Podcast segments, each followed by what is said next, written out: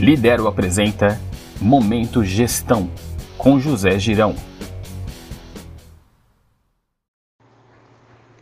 Olá pessoal, sou o José Girão e junto com a Lidero estamos iniciando mais um nosso podcast.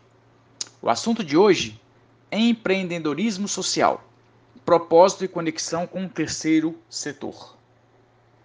Estamos vivenciando um momento em que, por necessidades impostas pela pandemia, mudanças comportamentais estão sendo implementadas em uma velocidade bastante elevada.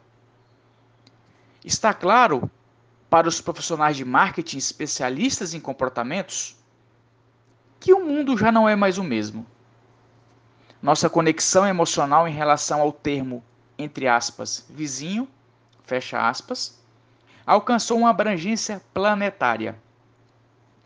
Devido à estrutura tecnológica de conexão, informação e deslocamentos, o que acontece do outro lado do mundo pode influenciar diretamente o seu país, o seu estado, a sua cidade, o seu bairro e até a sua rua.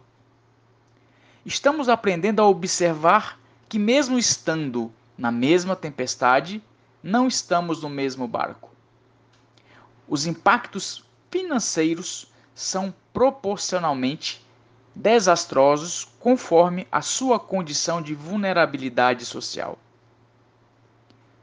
O cuidado com o outro e o desenvolvimento da empatia, principalmente na humanização dos nossos relacionamentos, estão sendo o lado mais positivo de todo o cenário desta pandemia. No contexto que abrange o poder público, percebo que a necessidade do desenvolvimento do empreendedorismo social e do terceiro setor não ocorre apenas pela incapacidade de aplicação de recursos de nossos governos. A questão é que as necessidades humanas se tornaram bastante complexas e contextualizadas. Desta forma, a máquina governamental não acompanha as mudanças conforme a sua velocidade. O empreendedorismo social poderá ocorrer com as organizações sem fins lucrativos ou com fins. O Banco Itaú é um exemplo clássico de uma instituição financeira que desenvolveu um projeto nacional de utilização de bicicletas com o objetivo de melhorar a mobilidade da população e sua saúde. Neste caso, a empresa não visa diretamente o lucro desta operação, mas investe em um propósito social para fazer a diferença na vida das pessoas.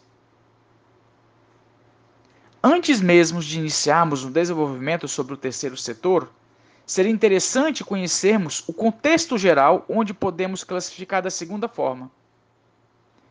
O primeiro setor a esfera pública. O segundo setor, a esfera privada e o mercado. O termo terceiro setor passou a ser disseminado inicialmente nos Estados Unidos, em 1970. Para Maria Teresa Fonseca Dias, tem-se como terceiro setor o conjunto de pessoas jurídicas de direito privado institucionalizadas e constituídas conforme a lei civil, sem fins lucrativos, que perseguem finalidades de interesse público.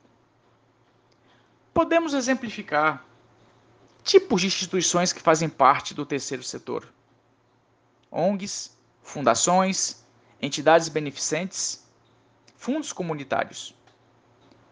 As naturezas de assistência poderão circular por inúmeras possibilidades o combate à fome, o déficit de moradia, a inclusão social, recolocação profissional, saúde, etc.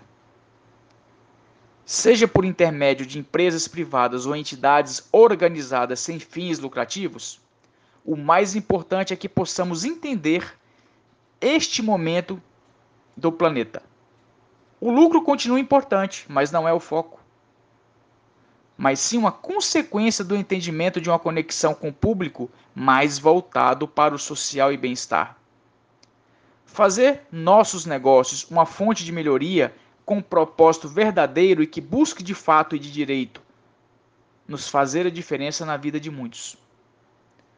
Contribua com o planeta e que a energia positiva irá invadir a sua vida de uma forma avassaladora.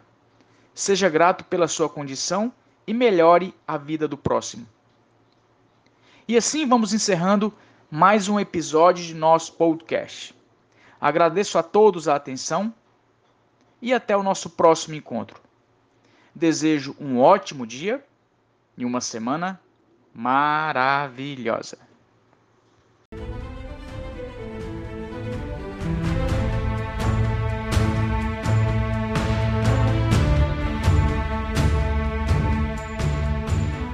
Para mais conteúdo do professor José Girão, acesse girãoconsultoria.com.br sem acento. E para despertar seus superpoderes, acesse lidero.com.br ou procure Escola Lidero nas redes sociais. Levante e vá!